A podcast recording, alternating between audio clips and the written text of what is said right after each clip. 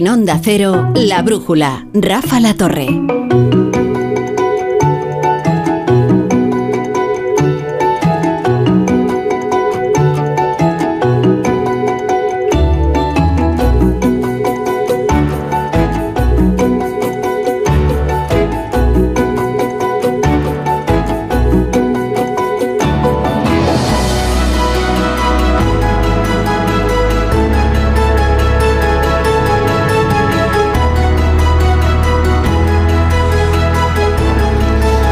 Qué sé, profesor, pues lo que dure, lo que dure el programa, no me puedes estar preguntando antes de empezar que cuándo nos vamos a ir.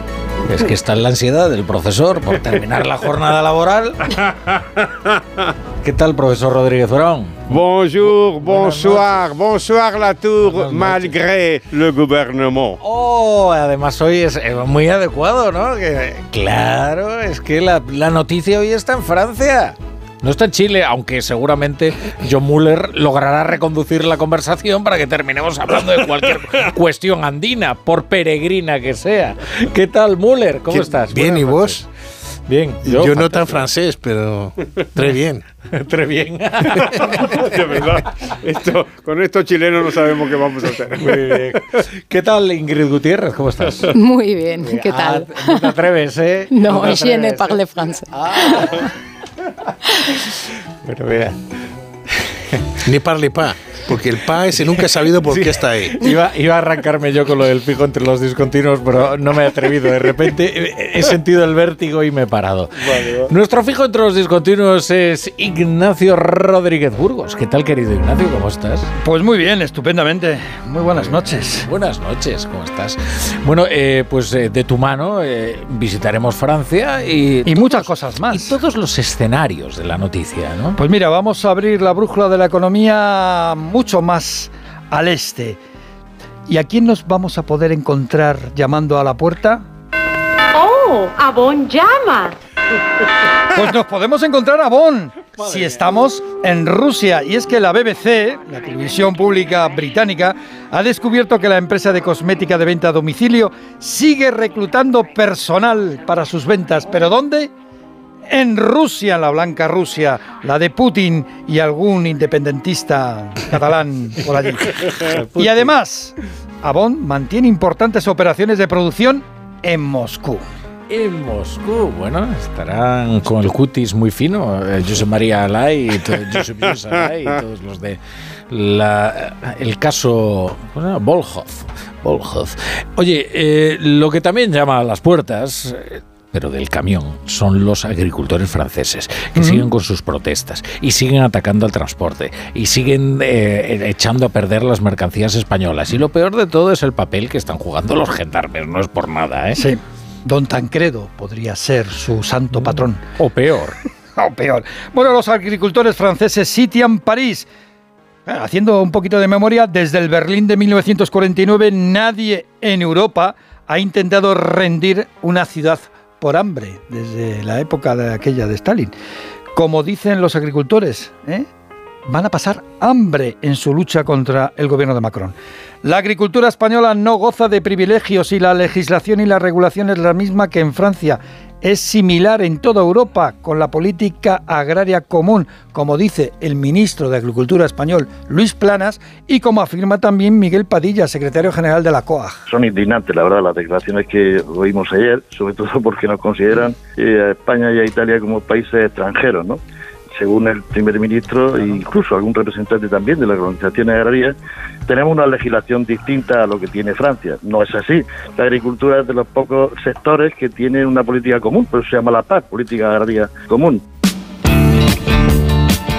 Y eh, la Comisión Europea, eh, ya que hablamos de la política agraria común, que por cierto se lleva un tercio del presupuesto de la Unión Europea, pues la Comisión Europea niega que haya competencia desleal. Los transportistas calculan, los transportistas españoles calculan unas pérdidas de unos 600 euros por camión y día, mientras denuncian que los gendarmes, los famosos gendarmes, obligan a pagar encima a los camioneros la limpieza de la mercancía desparramada en la autopista por los agricultores franceses. En los mercados financieros también hay mercancía averiada. En este caso la inmobiliaria Evergrande la mayor de China que está en proceso de liquidación. Sí, Evergrande cae con todo el peso del hormigón armado. El Tribunal Superior de Justicia de Hong Kong ha ordenado la liquidación de la promotora china que presenta una deuda reconocida, y digo lo de reconocida, de 300 mil millones de dólares. Evergrande es el mejor exponente de la burbuja del ladrillo china y como todas las burbujas estalla con estrépito y está por ver que tenga imitadores y que su caída no provoque un terremoto entre los bancos chinos. Y, y aquí en España estamos a vueltas con la transformación digital y la inteligencia artificial. Esto es territorio escriba. Sí. El desarrollo puede elevar mucho el Producto Interior Bruto. Es lo que dice el ministro Javier Escribá, ahora el titular del microchip y de la inteligencia artificial. José Luis. José Luis Escribá, le he cambiado el nombre. Esto es por culpa de la inteligencia artificial. Mira que seguro. llama, ¿eh? Mira que llama Ignacio, ¿eh? Cuidado. José Luis Escribá. Ahora el ministro del microchip y de la inteligencia artificial, que la economía española dice contará con cinco décimas adicionales de crecimiento gracias a la inteligencia artificial durante el próximo lustro. El ministro reclama un acuerdo de ámbito estatal ante la revolución que viene. Yo creo que tiene que ser un acuerdo de país el cómo nos vamos posicionando en algo que va a estar con nosotros durante muchísimos años, va a trascender a muchas eh, legislaturas, es un cambio muy transformador y estructural y permanente y conviene que lo hagamos, yo creo que todos de la mano. Y además lo hagamos eh, eh, poniendo en el centro a la sociedad. Escribá ha anunciado también una nueva ley contra la ciberdelincuencia. Bueno, y en cuanto a las noticias de empresa, Ignacio. Pues algunas con rumba y otras con salero. Bueno, es una broma, pero el caso es que Amazon se ha quedado sin rumba. Renuncia a comprar por 1.400 millones y Robot, el fabricante de rumba, el robot limpiador. A toda velocidad decirte que el ave del desierto, el que une la Meca con Medina, transportó el pasado año 7 millones de pasajeros y esta línea está gestionada por Renfe. Y por último, Rafa, Mark Knopfler, el líder, compositor y guitarrista de la mítica Dire Street, va a subastar su colección de guitarras en Christie's. Son 123 guitarras y amplificadores que se van a vender en lotes independientes. Ir haciendo cálculos por si os alguna. ¿eh? La guitarra más cara es del año 1959, una Gibson. Puede llegar a los 600.000 euros. Pero es que resulta, y esto es la, la gran noticia para mí, esto es un rasgado de, de guitarra, pero así, de los suyos. La guitarra más barata puede salir a 350 euros. O sea, tener una guitarra de Mark Knopfler por 350 euros Está baratísimo. esto está baratísimo, tirado, pero tirado, barato. una ganga. Claro. Por cierto, el 25% de las ganancias irán a, a diferentes ONGs, entre ellas por la Cruz Roja, TAS, que es una ONG medioambiental, y Brave, que es una asociación Bueno. de, Claro. para los jóvenes menores de 16 años. Pues muy bien. Así Feliz que- iniciativa de Mark Knopfler. Tener la guitarra de Mark Knopfler no significa tocar como Mark Knopfler. ¿eh? No, no, no es contagioso, importante ¿eh? puntualizarlo. Esto no... Por si alguien hace la inversión y luego se siente engañado, ¿no? Eh, Quizás nuestro entusiasmo nos lleva. Hay más noticias de la economía que repasamos con la ayuda de Pedro Pablo González. Desestimada la reclamación de Avertis por los peajes de la P7. Sí, la demanda de la compañía contra el Estado ascendía, pedían 4.300 millones de euros y la sentencia apenas reconoce a la compañía 32,9 más intereses. Recordemos que Avertis, que una filial, gestionó hasta el 31 de agosto del 2021 por los tramos de la autopista de peaje Barcelona-La Junquera, Barcelona-Tarragona, Montmeló-El Papiol y el de la AP2, el Zaragoza, hacia el Mediterráneo. El gobierno lanzará un PERTE del el vehículo eléctrico de 300 millones y retrasa el de 1.250 millones. Ahí está, ha hecho un poco de, digamos, hoy para aquí, para ti no, y tiro para adelante como el rugby. La yenca, ¿no? Ah, no, el Y es que el PERTE del vehículo eléctrico 3, que se esperaba para este primer trimestre con esa dotación que decías de 1.250 millones, pues pasará a ser un PERTE de vehículo eléctrico 4 y se publicará en el segundo semestre. Antes, en este trimestre, pues uno más chiquitito, de 300 millones, que se va a publicar en los próximos meses, 200 de subvención y 100 en préstamos. ¿Qué puede pasar importante? Pues un grupo muy importante en Europa como es Stellantis, que tiene numerosas marchas y factorías en España, estaba a la espera de ese PERTE para anunciar inversiones. Y si no se anuncian aquí, Allá. Se pronuncia en otro sitio. Arranca el juicio a la excúpula de UGT Andalucía, que pudo desviar más de 40 millones. Sí, la Fiscalía Anticorrupción ha asegurado que el sindicato institu- institucionalizó Ay, un fraude mientras el sindicato, que figura como responsable, es decir, subsidiario, lamenta lo que llama criminalización de una cuestión estrictamente administrativa. Y ha 40 asegurado, ha asegurado que ha satisfecho el dinero reclamado. Se han sentado en el banquillo 15 acusados, entre ellos cinco dirigentes de UGT Andalucía que, por cierto, han pedido el primer día que se posponga el juicio. Ah, bueno, es institucional. Es que claro, estas Sí, es que es palabras que, te pones en claro. los titulares, Pedro Pablo. que- pone. No, Sí, es, muy complicado. Es que antes eh, me contaba Juanjo de la Iglesia en su repaso a, a la prensa. Sí, lo de las palabras, La muy noticia de, Objective. está bien. sí. Las 10 palabras que peor pronuncian los españoles. Pues una de ellas es institucionalizar. No, no, no, no, no, no. Es curioso, ¿eh? Eh, tampoco está inflación. Inflación. Yo pensaba que inflación eh, sería la primera. Que la ponen mucha gente con dos Cs. Es verdad que el común no suele hablar de la inflación. Lo que Hasta el, ahora. el común habla de los precios, que es distinto. No dice precios. Y idiosincrasia, esto no es ninguna sorpresa. Porque la gente dice idiosincrasia, in- esa es idiosincrasia o indio, incluso indiosincrasia. Idiosincrasia. Bueno, esa es mucho más interesante. Esa, esa Yo creo esa. que la reina es prever, ¿eh? Sí. Prever. O sea, la conjugación del verbo prever ha provocado monstruos, ha generado monstruos. ¿no? Como por ejemplo el día que Pedro Sánchez dijo aquello de preveyéndola. Porque él conjuga como el verbo veyendo. Veyendo. En lugar del verbo ver, el verbo veyer.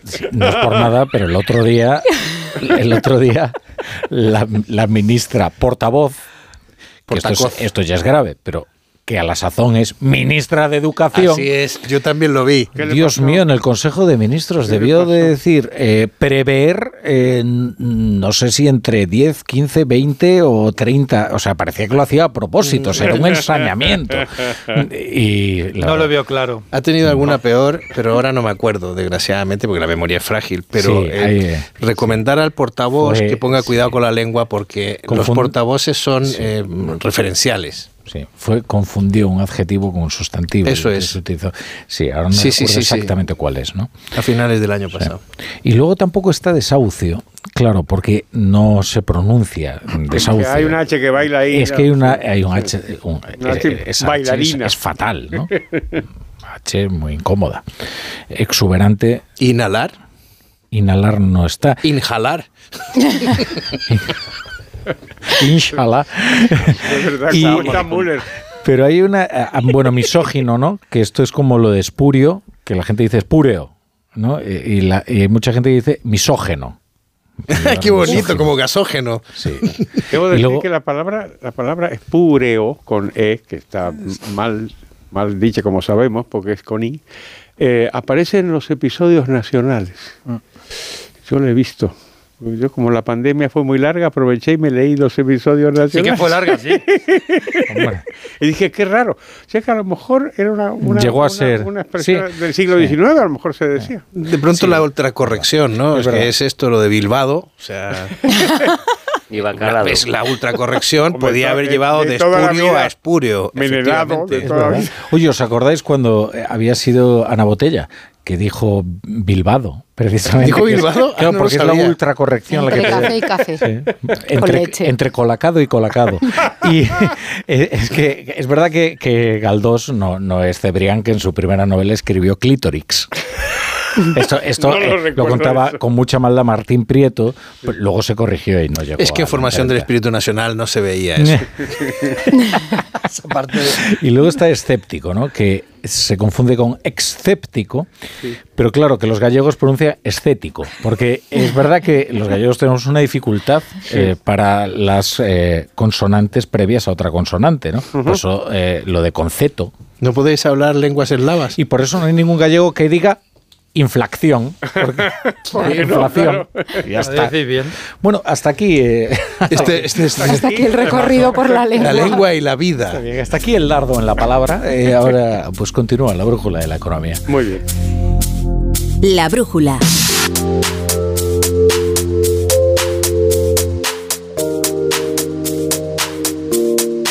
La torre.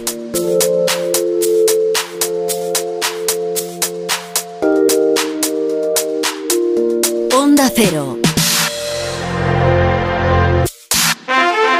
Che sorte ti vecchie, so Halpe non tocó o radiador, sai, chapa. Con el seguro de coche de línea directa no solo te ahorras una pasta, sino que además puedes escoger el taller que quieras aquí o en las Rías Baixas. Y si eliges taller colaborador, también tienes coche de sustitución garantizado y servicio de recogida y entrega. Cámbiate ahora y te bajamos el precio de tu seguro de coche, sí o sí. Ven directo a lineadirecta.com o llama al 917-700-700. El valor de ser directo. Consulta condiciones. Con este estrés no consigo concentrarme. Toma Concentral. Con su triple acción de lavacopa, rodiola y vitaminas, Concentral consigue aliviar el estrés ayudando a una concentración más estable y duradera. Concentral. Consulte a su farmacéutico o dietista. Te lo digo o te lo cuento. Te lo digo. No tienes seguro para mi coche eléctrico. Te lo cuento. Yo me voy a la mutua. Vente a la mutua y además de las mejores coberturas, te bajamos el precio de tus seguros, sea cual sea. Llama al 91 555 5555. Te lo digo o te lo cuento. Vente a la mutua. Condiciones en mutua.es. Tengo la memoria fatal, se me olvida todo. Si te falla la memoria, toma de Memory. De Memory con vitamina B5 contribuye al rendimiento intelectual. Y ahora para los más mayores, de Memory Senior de Pharma OTC. Soy de legalitas porque a veces pasan cosas que no te esperas. Como cuando tuve aquel accidente y lograron que me indemnizaran. O cuando me hicieron unas quemaduras en la depilación láser y me ayudaron a ganar mi reclamación. Hazte de legalitas en el 900 y siente el poder de contar con un abogado siempre que lo necesites. Y ahora, por ser oyente de Onda Cero, ahórrate un mes el primer año. Hola, soy Mar Márquez, piloto de MotoGP. Justo ahora salgo de entrenar, que ya toca volver a casa. Pero ¿sabes que ahora podemos hacer todos estos viajes diarios más sostenibles con los nuevos combustibles 100% renovables de Repsol y sin tener que cambiar de coche? En tu día a día, algo nuevo te mueve con los combustibles 100% renovables de Repsol que puedes usar ya en tu coche. Encuéntralos en más de 50 estaciones de servicio y a final de año en 600. Descubre más en combustiblesrenovables.repsol.com. Mira, cariño, los de la casa de enfrente también se han puesto alarma. Ya, desde que entraron a robar en casa de Laura se la han puesto todos los vecinos. Deberíamos hacer lo mismo, porque no estoy tranquila, siendo los únicos sin alarma. Pues esta misma tarde llamo a Securitas Direct para que nos la pongan. Protege tu hogar frente a robos y ocupaciones con la alarma de Securitas Direct. Llama ahora al 900-272-272.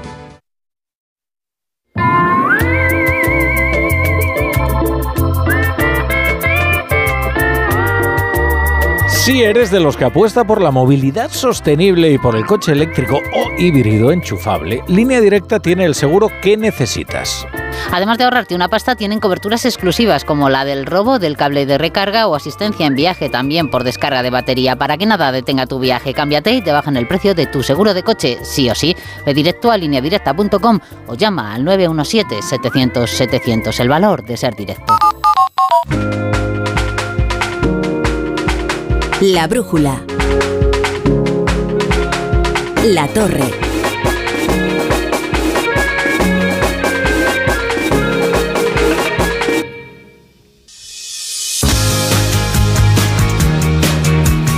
La brújula de la economía con Ignacio Rodríguez Burgos, Ingrid Gutiérrez, John Muller y el profesor Rodríguez Brown.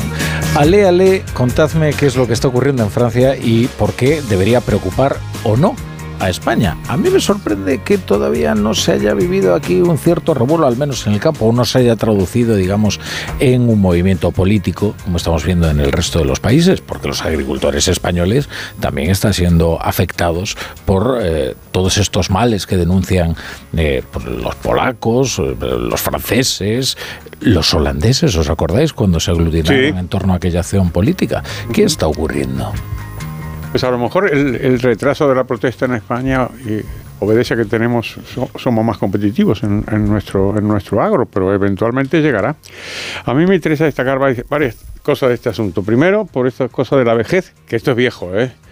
Esto es viejo, ¿eh? Camiones españoles volcados en la frontera francesa, oye, pero muchos, muchos años, ¿eh? De las los agricultores de fresas de Huelva o los de Murcia o los de Almería, en fin.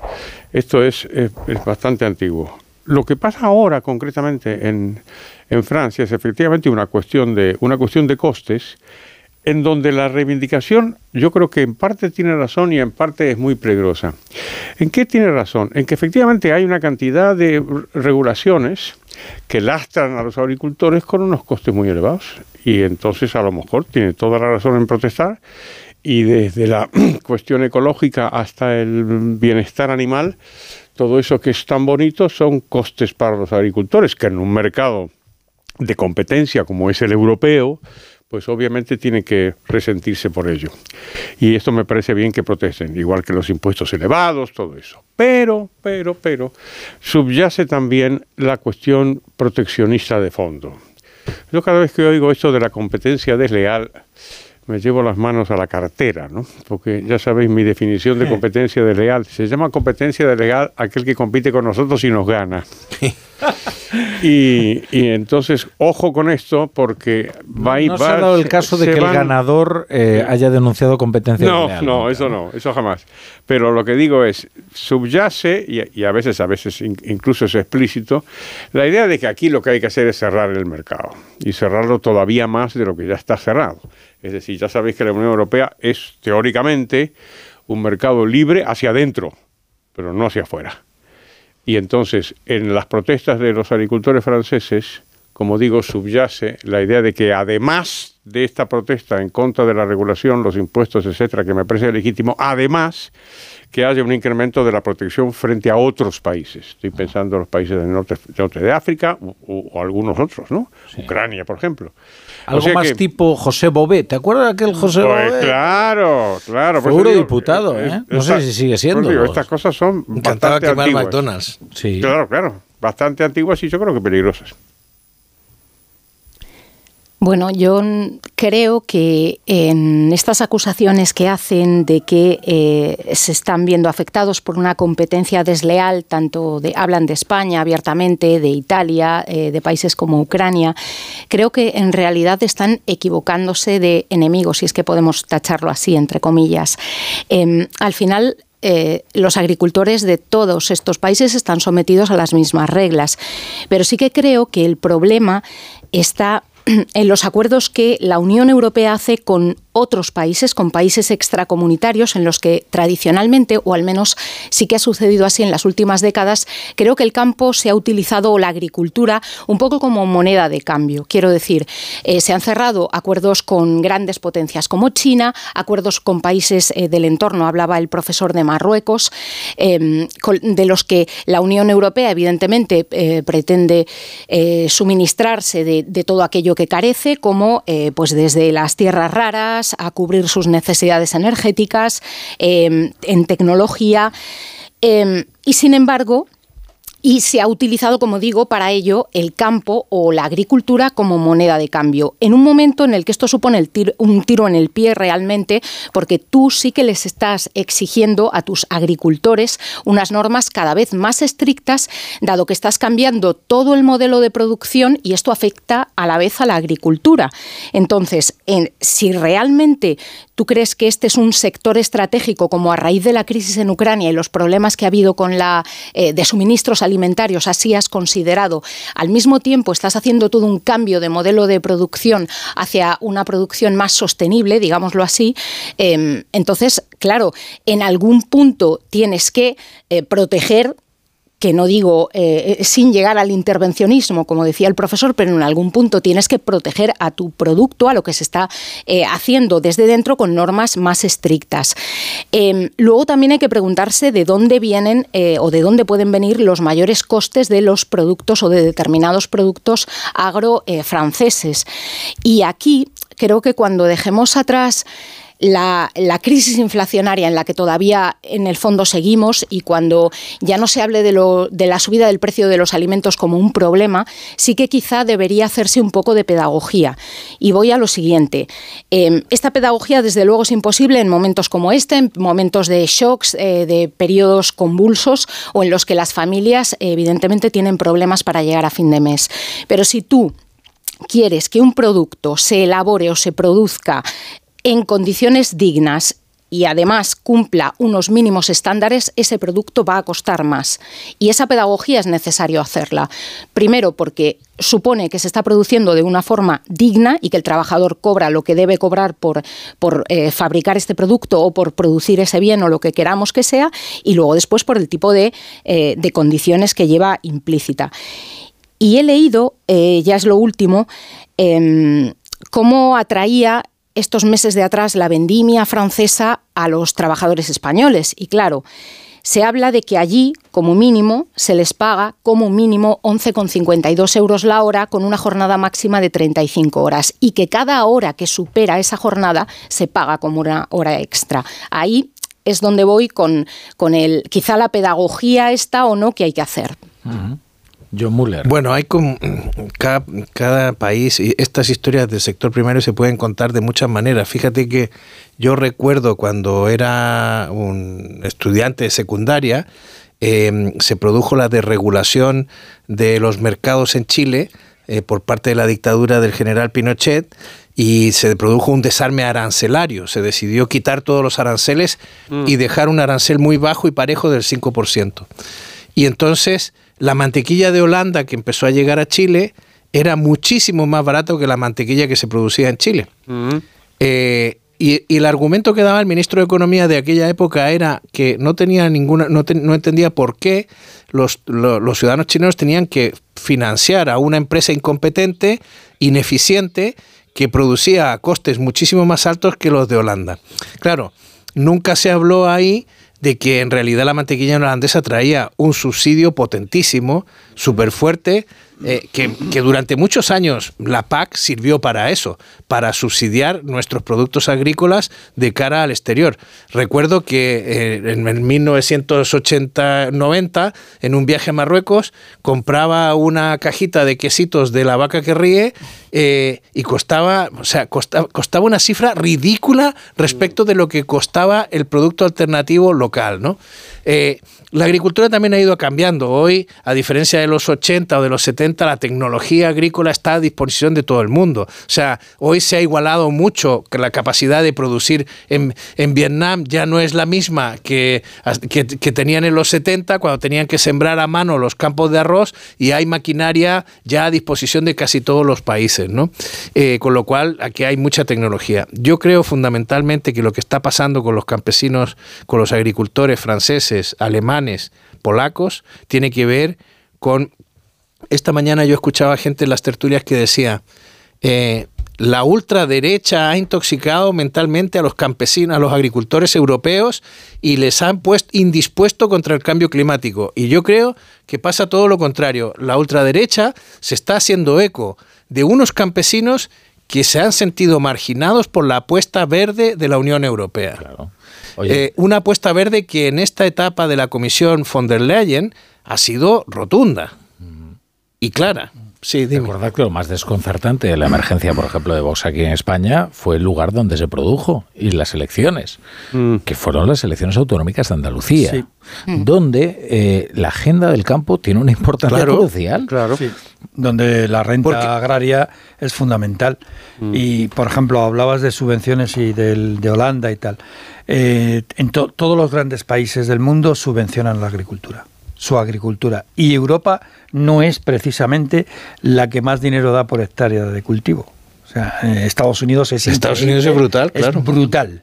¿eh? Apenas es el 1 o 2% de la población y tienen unas subvenciones increíbles en el medio oeste eh, que muchas veces se, se oculta o se camufla con otras políticas y otros departamentos que no son los de agricultura. Por ejemplo, el departamento que tiene que ver con los combustibles, ¿no? Y entonces te están comprando eh, cantidades enormes, enormes en Iowa, por ejemplo, de cosechas de maíz para temas de biocombustibles.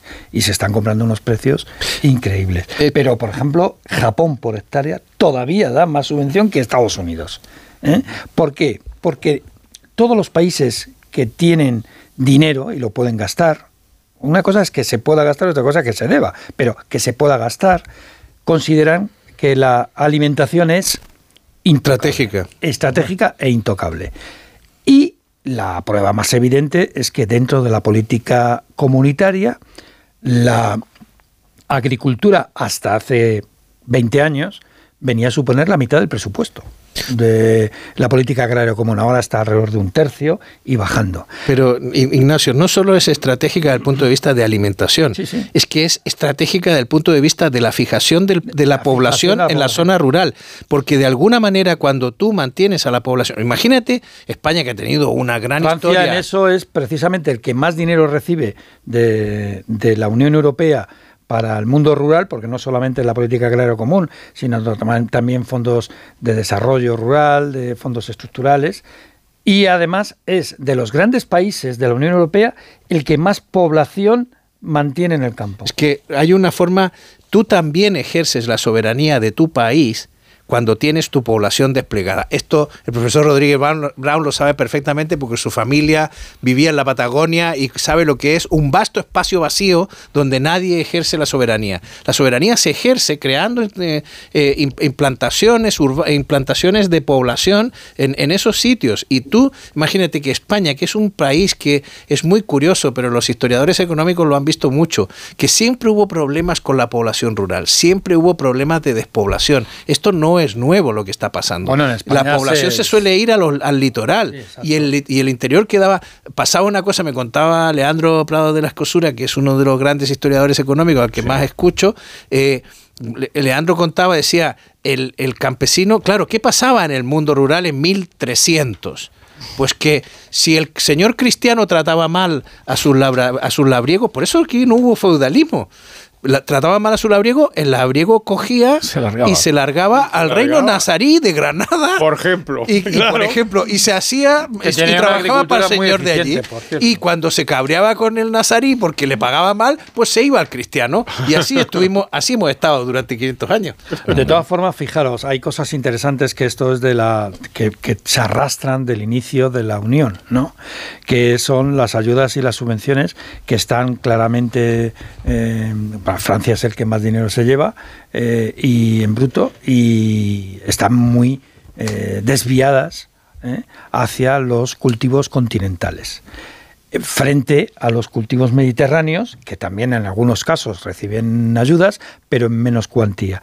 Y hay algo interesantísimo que ha ido ocurriendo en los últimos 20, 25 años y es la potencia de los cultivos que se hacen en invernadero con tecnologías más, mucho más avanzadas que han ido eh, desplazando a cultivos de secano o de grandes latifundios como pueden ser los cerealistas y tal. ¿no?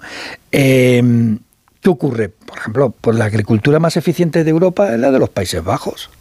Es increíble nadie piensa que, los Países Bajos tienen una agricultura muy potente, pues la tiene. Y tiene unos mercados muy desarrollados y unos sistemas de distribución increíbles. Y después está la española. La española de es muy de Almería, de y esa gente, eh, ahí los agricultores lo han hecho a pulso. Porque al principio ahí no, vamos, es que ahí no hay apenas ayudas.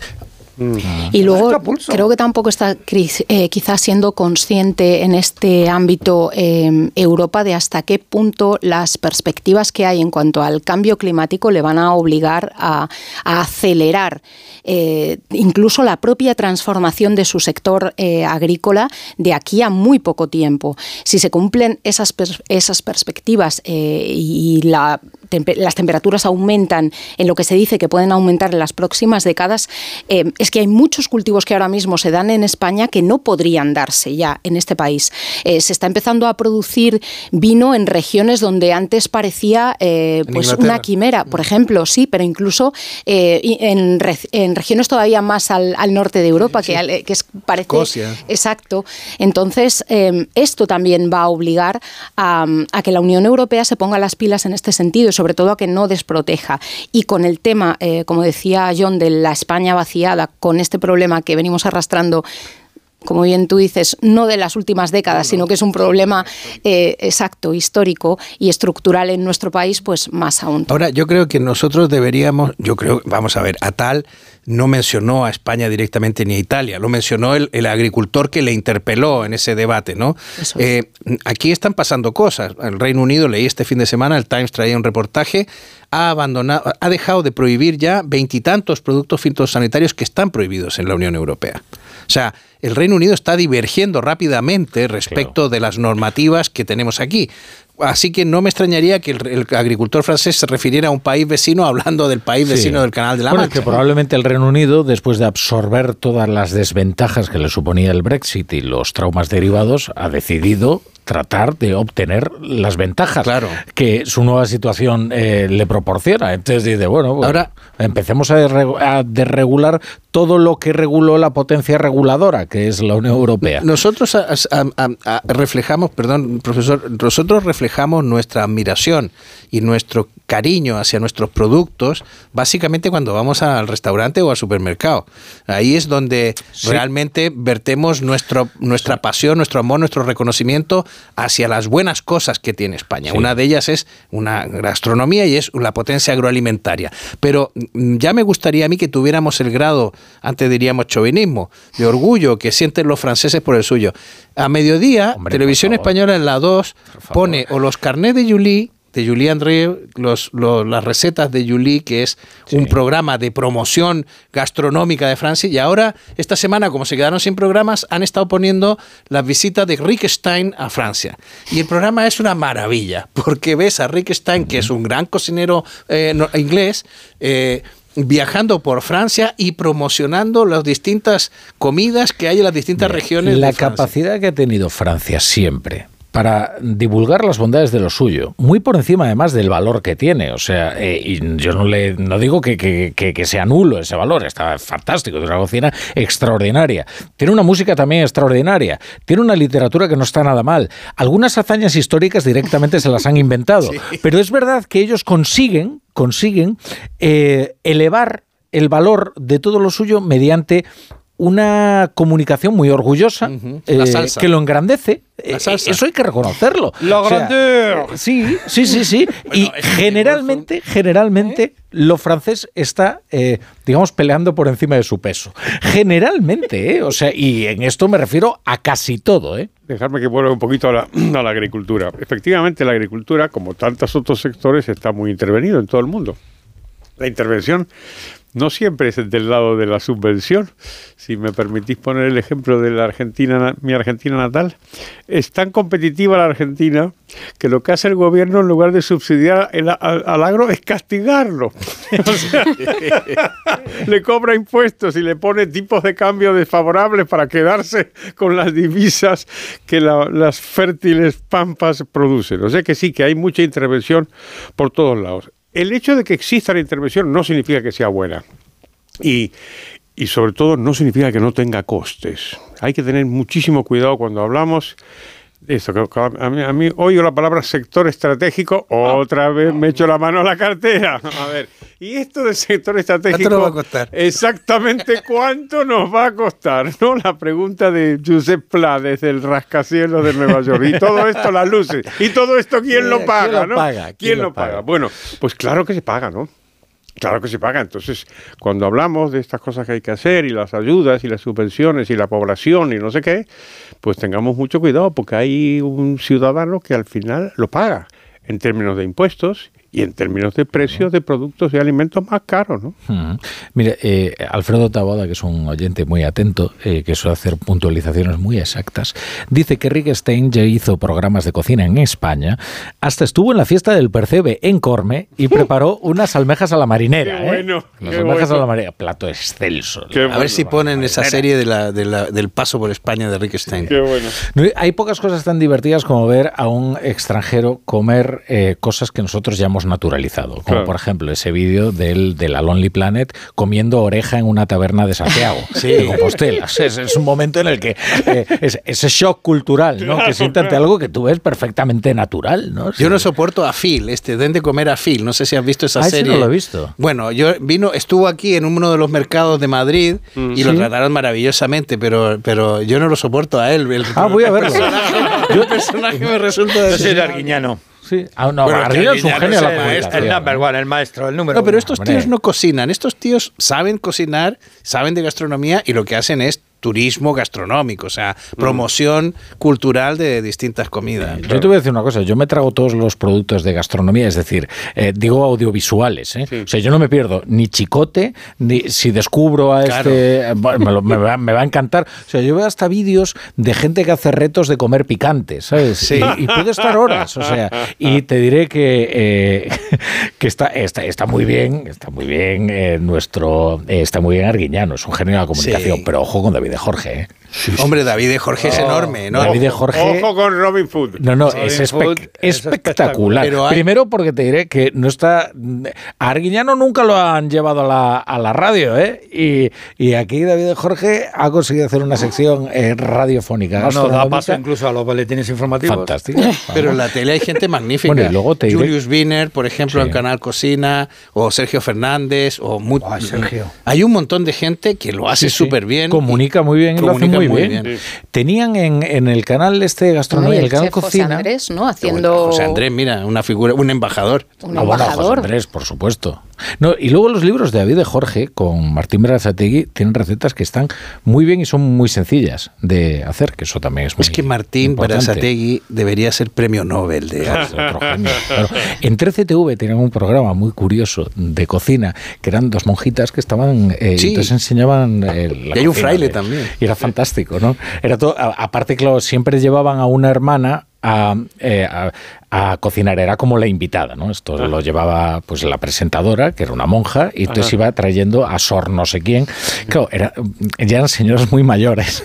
Y entonces en la tele era un ejercicio televisivo realmente difícil. Porque claro, la señora no se dedicaba a explicar a cámara lo que estaba haciendo. Era una cosa bastante Era complicado. Pero sí, sí, era Pero tú complicado. no, tú no conoces, por ejemplo, ¿tú has explorado Tastemade? ¿O has explorado, Ah, sí, claro, por has explorado el, el Pluto TV y lo- los canales de cocina que hay allí? Just made, sí, pero el. Y, has- Ah, pero aquí hay y- dos y autoridades y locos tema, por el ¿eh? asado, Bueno, el canal de YouTube un hambre. de los asadores argentinos. ¿En Que, dónde, por cierto, le dónde? tengo que mandar un, un- un- un saludo a mi compañera Josefina Stegman, que Ah. nos está oyendo y me ha dicho, por favor, mándame un saludo. Y el saludo y un beso enorme. Sí, ha, ha comenzado hoy. Madrid Y hay Fusión, un eh, por cierto. movimiento muy interesante que es cómo se está incorporando a este tipo de contenido al público más joven, por lo que supone de Sí. eh, que llegue la tradición culinaria también del propio país o de otros países, bueno, del entorno, al, al público más joven. Eso también me parece muy interesante y probablemente los niños hasta durante un tiempo eh, han, han estado un poco más alejados de todo esto. Eso creo que, que es un giro positivo. Está muy bien. Y luego hay algunos también que se dedican a hacer comida eh, pornográfica, ¿no? No, entiéndeme, no, no, eh, me me refiero a cosas que, ¿Qué pasa, la tú? que, que tus arterias Que se, se- se Clítoris con contraen. O sea, no solo verlo, comida pornográfica, estamos solo verlo, tus arterias se contraen, ¿sabes? O sea, es esta comida, pues, todo con mucho queso y todas estas cosas, ¿no? Sándwiches Es- ah, imposibles. eso te parece pornográfico. Eh, Claro, es lo que se llama porn food. Eh, claro, es verdad. Bueno, yo sí iba a preguntar por Evergrande, pero chicos, ya se nos ha ido el tiempo. Grande, bueno, ya veremos, ¿no? Si, si las autoridades. Vamos a ver si la justicia. Venga, vamos a hacer una ronda rápida con Evergrande antes de la Rápido. lupa. Venga, A ver, rápido, rápido. eh, la clave es que si em, eh, Guangzhou, Cantón, de donde es la comida cantonesa y la mayoría de los chinos que vinieron a España vinieron de ahí. eh, en Cantón es una, no es una de las tres ciudades de China continental que acata los fallos de Hong Kong. Con lo cual, la sede, y la sede de Evergrande está ahí. Con lo cual, el misterio yo creo que es, ¿acatará la justicia de China continental la orden de liquidación dada por la jueza de Hong Kong? Hmm. Pues yo supongo, supongo que sí, ¿no? pero lo, lo- lo interesante es que de pronto se, oye, los chinos son normales, ¿eh? Los chinos, oye, que los chinos son como nosotros, ¿eh? ¿No habéis visto qué pasa cuando hay cuando hay crisis? ¿Cuál es el sector que estalla? Si no es la banca, Los ladrillos. pues la construcción. Así que nada, oye, estamos hermanados. Ingrid. Sí, que al final está bien que en los tribunales hayan dicho eh, ya está bien de ver grande, ande o no ande, porque llevamos año y medio, claro, es que llevamos Eso año. Eso ha y estado medio bien, ¿eh? Estaba este esperando el juego de palabras, Pues te lo juro. veía que no llegaba, no llegaba y estaba año fatal. y medio incumpliendo con los acreedores. Quiero decir que eh, es que llevamos con este problema mucho tiempo. Y, mm, como siempre, eh, está por ver si en este año y medio China, eh, el gobierno, ha conseguido mm, preparar eh, tanto a su sector inmobiliario como a su sector financiero para que esto no acabe en, en una cascada. ¿no? Yo siempre solamente voy a decir dos cosas. Una, eh, los jueces podrán acatar o no después la decisión de los jueces de la China de Guangzhou, Cantón, pero el mercado hoy los títulos de Evergrande han caído un 20% y llevan ya muchas caídas. Y segundo, en China, la historia de los tres cerditos te lleva a la conclusión de que el tercero, el del ladrillo, tampoco aguanta. es verdad. un día vamos a hablar también de los cuentos populares. ¿eh? Oh, tiene mucha economía. nos trae alta literatura, pero... la canción de los tres cerditos en Estados Unidos fue una de las canciones clave y fundamentales en la, en la guerra contra la Gran Depresión en, los años 30. Obra maestra, ¿eh? Obra De verdad que ves hoy los tres cerditos, te dicen la original. Maravilloso. obra maestra. Popeye y las espinacas, en fin, sigue. A mí me encantaba. Eso fue una subvención indirecta al, campo. Sí, al campo. Espinacas, claro. por supuesto. El sector, y también es verdad que es una apología del dopaje que nosotros no estamos de acuerdo. El sector bancario nos trae la columna de Aurelio Medel, La Lupa. Aurelio, ¿qué tal? Buenas noches. Buenas noches, Rafa. La vicepresidenta Yolanda Díez quiere abrir un debate sobre los sueldos de los directivos. A ella que le gustan tanto los datos, le vamos a dar cuatro. Primero, según Hacienda en España, solo 12.178 contribuyentes que declaren ingresos de más de 601.000 euros al año. Segundo, solo el 0,15% de los españoles gana más de 106.000 euros, según el INE. Tercero, según la CNMV, tan solo 1.005 directivos ganan una media de casi 700.000 euros al año. Y cuarto, casi 13 millones de españoles declaran Hacienda ingresos de menos de 21.000 euros. Trabajan en hostelería, comercio, construcción, transporte y almacenes, donde están los salarios más bajos. Es evidente que faltan empleos con buenos sueldos, lo que aumentaría el consumo y la recaudación de impuestos y permitiría mejorar los servicios públicos. Rafa, el drama de este país es que hay millones de sueldos miserables y muy pocos millonarios. Pues sí, pues sí, pues sí. Uno de los dramas, pero sí, uno de los principales. Bueno, eh, querido profesor, deja de tocar ya la esfera del reloj. Ya, va, ya va. Si todos sabemos que hoy es lunes y que por tanto tenemos al profesor Rodríguez Brown preparado desde el minuto uno para ilustrarnos con sus canciones económicas.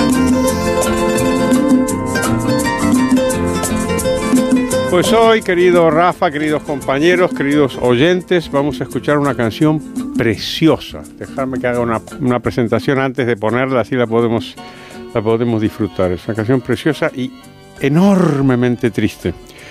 Eh, es nada menos que de Cole Porter, quizá el compositor de música popular pues, más importante de, Estados Unidos, desde luego del siglo XX, sin, sin duda. Se llama Love for Sale, Amor en Venta. Y es una canción que provocó cierto escándalo en su, en su día, incluso ahora. Pues es una canción sobre la prostitución, en donde la protagonista es la prostituta que cuenta su vida. Y, y, como digo, ha sido, en algunos casos ha sido, ha sido, ha sido censurada, prohibida. Y lo que ha sido es cantada por muchísimos artistas de primerísima, de primerísima fila desde Bonnie M, Miles Davis, eh, hay una versión de Lady Gaga con, con Tony Bennett, eh, Manhattan Transfer, Ella Fitzgerald, Astro Gilberto, Elvis Costello. Pero ahora vamos a escuchar mi favorita, de la grandísima Billie Holiday. Pínchame eso, ¿verdad? Love for sale. Appetizing young love for sale. Love that's fresh and still unspoiled. Love that's only slightly soiled. Love for sale.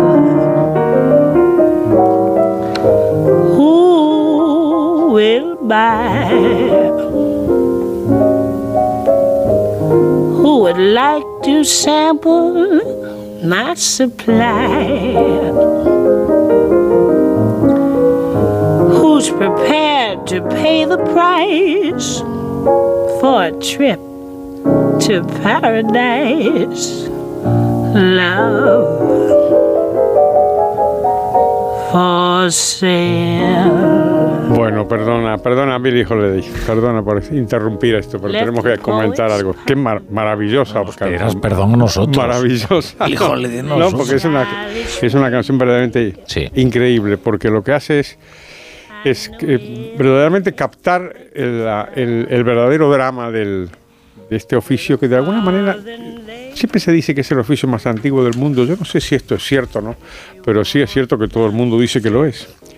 Y lo que tiene es un, un componente de trabajo. Aquí esto está, está ofreciendo una, una mercancía.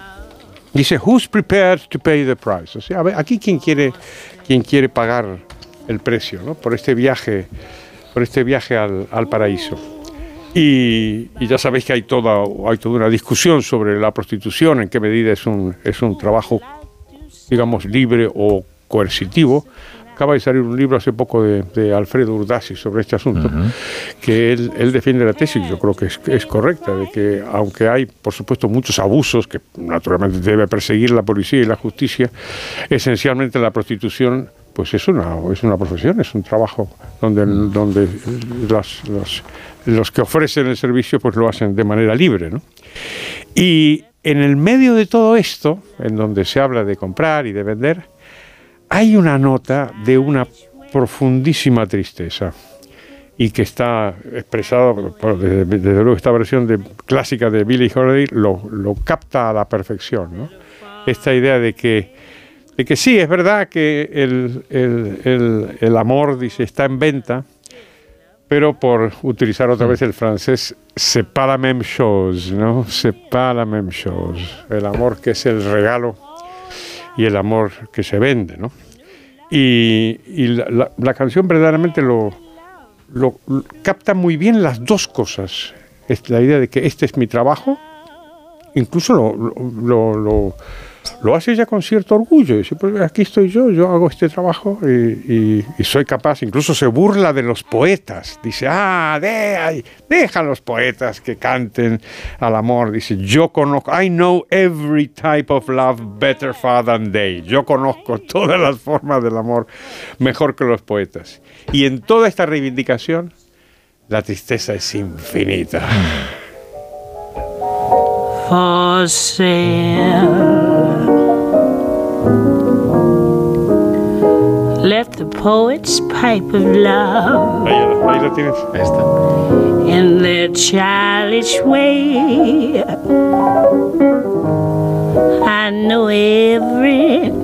Que es un of debate este que vamos a tener muy pronto. Es un debate eterno. ¿eh? Es eterno. Y es pero que en España estará en la primera plana de la actualidad porque va a llevar al Congreso y ahí veremos, por cierto, además posiciones transideológicas muy interesantes. Desde luego que sí. Porque ahí se produce, bueno, no nos vamos a poner ahora No, no nos a hablar de todo este asunto, no nos adelantemos. Yo quería preguntarte una cosa, Rafa La Sí. Torre, ¿te ha gustado?